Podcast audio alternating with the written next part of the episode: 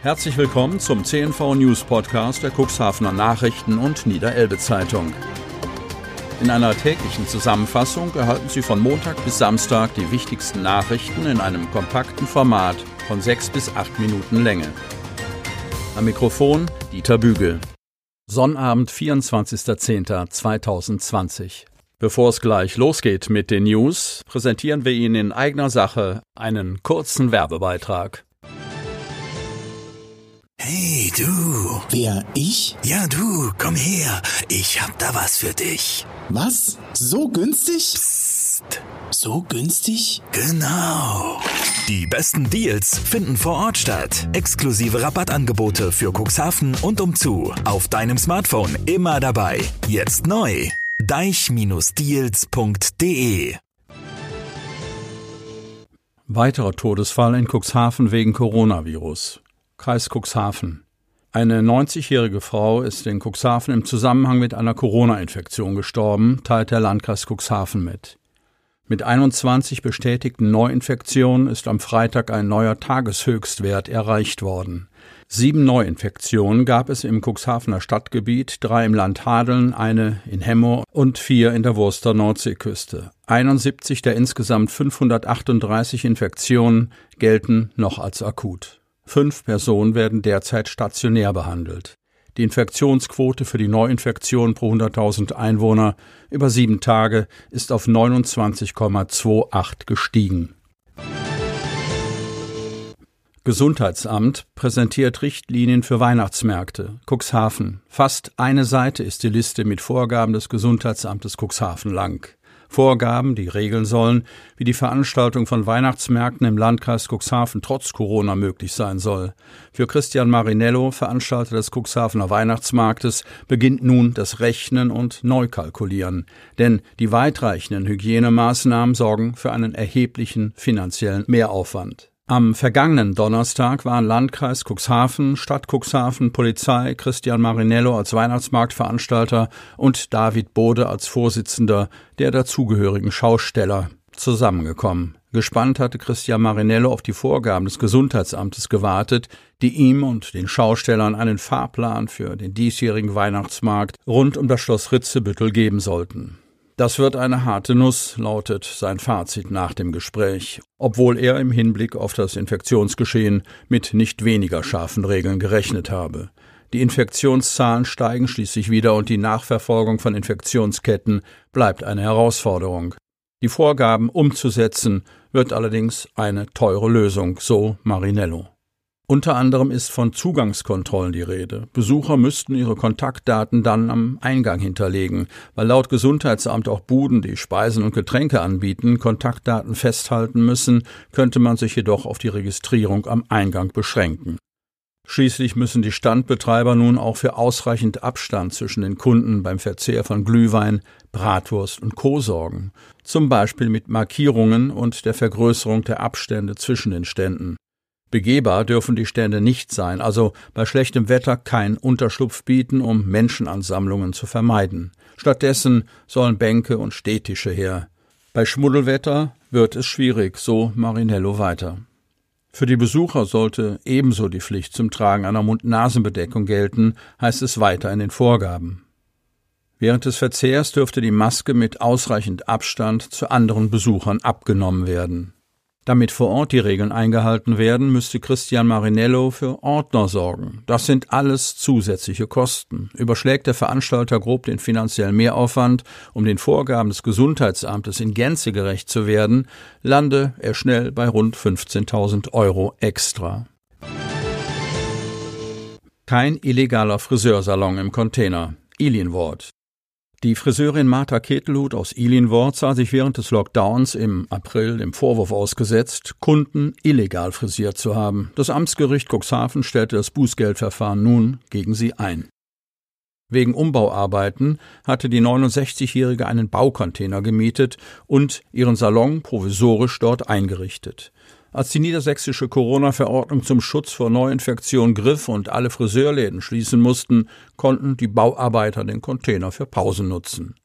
An jenem 22. April besuchte sie eine Stammkundin mit ihrem Bruder. Weil Martha Ketelhut noch nicht da war, setzten sich die Gäste in den Container und warteten auf ihre Rückkehr. Die Kundin wollte ein Shampoo abholen. Kurz darauf blockierten Polizeiautos die Auffahrt. Der Vorwurf lautete Betrieb eines nicht genehmigten Friseurgeschäfts. Martha Ketelhut drohte eine empfindliche Geldbuße. Auch ihre angeblichen Kunden mussten mit einer Ordnungsstrafe rechnen. Einen Tag vor dem Vorfall titelte die Niederelbe-Zeitung Friseurin führt Salon im Baucontainer und wird erwischt. Die Information hatte die Polizeiinspektion Cuxhaven als Pressemeldung herausgegeben. Sie erwies sich als falsch. Die Bußgeldstelle des Landkreises Cuxhaven forderte per Bescheid 2103,50 Euro. Dagegen erhob Martha Ketelhut Einspruch. Am 1. September landete der Fall beim Amtsrichter Stefan Redlin in Cuxhaven. Die Aussagen zweier anwesender Zeugen erwiesen sich nach Beurteilung des Amtsrichters als uneindeutig. Die entlastenden Aussagen überwogen. Richter Redlin stellte das Verfahren ein und damit den Ruf von Martha Ketelhut wieder her. Neue Beschilderung am Rundwanderweg im Aalmoor. Wanner. Am Moorpad im Aalmoor wurde vor wenigen Tagen die neue Beschilderung vorgestellt. Zum Startschuss begrüßten Elke Busch, Vorsitzende des Fördervereins Aalmoor, und Karin Fäke, Leiterin des Moorinformationszentrums kurz Moor IZ, neben Vertretern aus Politik, Verwaltung und Naturschutz, auch eine Delegation der Niedersächsischen Bingo Umweltstiftung. Die Stiftung hat den Ausbau des etwa 2,7 Kilometer langen Rundwanderwegs mit rund 4000 Euro unterstützt. Mit diesem Geld und einer zusätzlichen Finanzspritze des Fördervereins wurden 13 Infoschilder rund um das Thema Moor erstellt und angebracht. Für die inhaltliche Umsetzung sorgten Antje Siefers, die im Moor-Informationszentrum ein Bundesfreiwilligendienst hier absolviert, und Moor-IZ-Leiterin Karin Fecke. Also mein Name ist Karin Fecke, ich bin Biologin und ich leite für die Samtgemeinde Landhadeln das Moorinformationszentrum und die Moorbahn. Das Aalmoor äh, ist ein sehr großes Moor hier im Elbe-Weser-Dreieck und äh, Niedersachsen insgesamt ist das moorreichste Bundesland. Deshalb haben wir Niedersachsen eine besondere Verantwortung für diesen Lebensraum. Und äh, im Landkreis Cuxhaven, hier oben in dieser küstennahen Region, häufen sich die Moore nochmal ganz besonders. Deshalb ist hier das Moorinformationszentrum errichtet worden. Und äh, wir nutzen äh, diesen Standort, um Touristen, Tagesgästen und aber vor allem auch Schülern, Kindern, Familien das Thema Moor näher zu bringen. Moore sind äh, Lebensräume oder ist ein Lebensraum, der sich über seinen Boden definiert. Wenn Torf vorhanden ist, dann nennt man dieses Ökosystem ein Moor und Torf ist nichts anderes als konservierte, abgestorbene Pflanzen, die sich angesammelt haben. Das ist natürlich eine Besonderheit, weil normalerweise in der Natur abgestorbenes äh, organisches Material vergeht. Das wird von Organismen abgebaut. Ähm, und im Moor ist das nicht so. Im Moor bleiben diese abgestorbenen organischen Substanzen erhalten, weil die wichtigste Pflanze im Hochmoor, das Torfmoos, das Wasser im Moor sauer macht. Und diese Säure konserviert ähnlich wie der Essig bei den Essiggurken ähm, die abgestorbenen Pflanzen. Und die sammeln sich und haben sich über tausende von Jahren angesammelt zu mächtigen Torfschichten, die hier die Landschaft bedecken. Und äh, die Moore sind, die Hochmoore sind die Lebensräume, die am längsten von Menschen unberührt geblieben sind. Die sind also in manchen Regionen frühestens so im 18. Jahrhundert kultiviert worden. Ähm, und ähm, hier oben, das Ahlenmoor ist noch später erst in Kultur gegangen, also erst im, im 20. Jahrhundert und äh, ist deshalb in weiten Bereichen sehr, sehr lange erhalten geblieben. Und wir haben heute hier noch sehr wertvolle Hochmoorbereiche. Hochmoor eignet sich in Kultur eigentlich mm, fast nur als Grünland. Deshalb haben wir hier oben so viel Milchvieh, weil eben das Futter für diese Kühe da ist. Und ähm, diese intensive Nutzung dieser, dieses Hochmoorstandortes, der nur durch eine vorherige gründliche Entwässerung möglich ist, der hat natürlich auch seine Folgen für das Moor. Das sind äh, für die Milchviehwirtschaft sehr wertvolle Standorte, aber die natürlichen Hochmoorstandorte gehen dadurch natürlich verloren. Und ähm, wir haben das auf unserem Spaziergang gerade gesehen, dort wo wir dann ähm, Grünland haben und äh, vom Menschen angepflanzte Windschutzstreifen, kommen eben nicht mehr die ursprünglichen Hochmoorbewohner vor, wie zum Beispiel unter den Vögeln der große Brachvogel oder die Bekassine, ähm, sondern es kommen dann typische Heckenbewohner vor, wie die Amsel oder das Rotkehlchen. Diese Arten können ebenso wie pflanzliche Pendants dazu an sehr vielen Standorten überleben. Die Hochmoorspezialisten sind aber angewiesen für, auf intakte Moore. Das heißt, äh, wenn wir intakte Moore zerstören oder durch die über lange Zeit äh, stattgefundene Zerstörung der Moore sind viele Standorte oder die meisten Standorte für diese Hochmoorspezialisten verloren gegangen.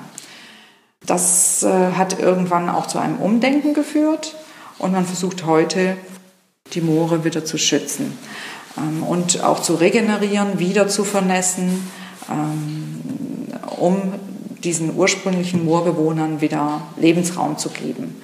Das kann man auch an den Wiedervernässungsflächen, auch hier im Aalmoor und in anderen Mooren beobachten. Und das ist etwas, was wir auch mit den Kindern machen wollen, was wir denen zeigen wollen. Ähm, diese Unterschiede zwischen der vom Menschen überprägten Natur und der ursprünglichen Natur oder der wiederkommenden, wiederkehrenden, äh, renaturierten Flächen, wo diese Hochmoorbewohner wieder da sind. Das machen wir auch mit der, äh, mit der Kooperation mit der Realschule in Otterndorf die uns regelmäßig besuchen und die auch bei sich im, im Unterricht in der Schule das Moorthema ähm, genau unter die Lupe nehmen. Und äh, die Kinder helfen uns auch bei vielen Einsätzen hier im Moor, ähm, um es wieder naturnäher zu gestalten. Die Beschilderung lag uns schon lange am Herzen, sagte Karin Fäke. Mit den 13 Infoschildern sollen die Inhalte der Ausstellung im Moor IZ weitergesponnen werden. Sie sind eine Ergänzung, keine Wiederholung, betonte Felke. Die Tafeln sollen zur Interaktion mit dem Moor, seinen Bewohnern und der Umwelt motivieren und dazu beitragen, dass die Besucher sich trauen, das Moor mit Händen und Füßen zu erkunden. Für Carsten Beer, Geschäftsführer der Bingo Umweltstiftung, war es nicht der erste Besuch im Allenmoor. Ich bin Carsten Beer, ich bin äh, Geschäftsführer der Niedersächsischen Bingo Umweltstiftung in Hannover und wir sind heute hier mit unserem ganzen Team der Stiftung, um A, eine Klausurtagung, äh, interne Klausurtagung abzuhalten, aber um eben auch hier das Moorinformationszentrum im Aalener Moor uns anzusehen. Wir haben eine kleine Eröffnung eben gemacht und für den neuen Moorpfad, die Beschilderung des Moorpfades und ich bin sehr beeindruckt, dass äh, ja, eine Samtgemeinde ein derartiges Zentrum hier vorhält, was doch eine gewisse Größe hat, was äh, im Winter sechs Tage, im Sommer sieben Tage die Woche geöffnet hat. Wir haben hier auch heute an einem eher trüben Dienstag im Oktober einen guten Andrang, einen guten Besuch. Und äh, ich muss ganz ehrlich sagen, die ganze Einrichtung äh, macht einen sehr guten äh, Eindruck. Wir sind einmal den gesamten Moorpfad abgegangen mit der, wie gesagt, neuen Beschilderung. Ähm, toll gelungen. Ähm, sollte sich jeder, der Zeit hat, mal äh, antun. Also es ist sehr zu empfehlen. Und äh, ich bin eben insbesondere davon beeindruckt, wie viel Arbeit hier, gute Arbeit mit äh, Kindern und Jugendlichen gemacht wird. Es gibt ja auf der einen Seite die Kooperation mit der Realschule in Otterndorf, aber auch so kommen ja anderweitig hier Schulklassen her und Familien mit Kindern.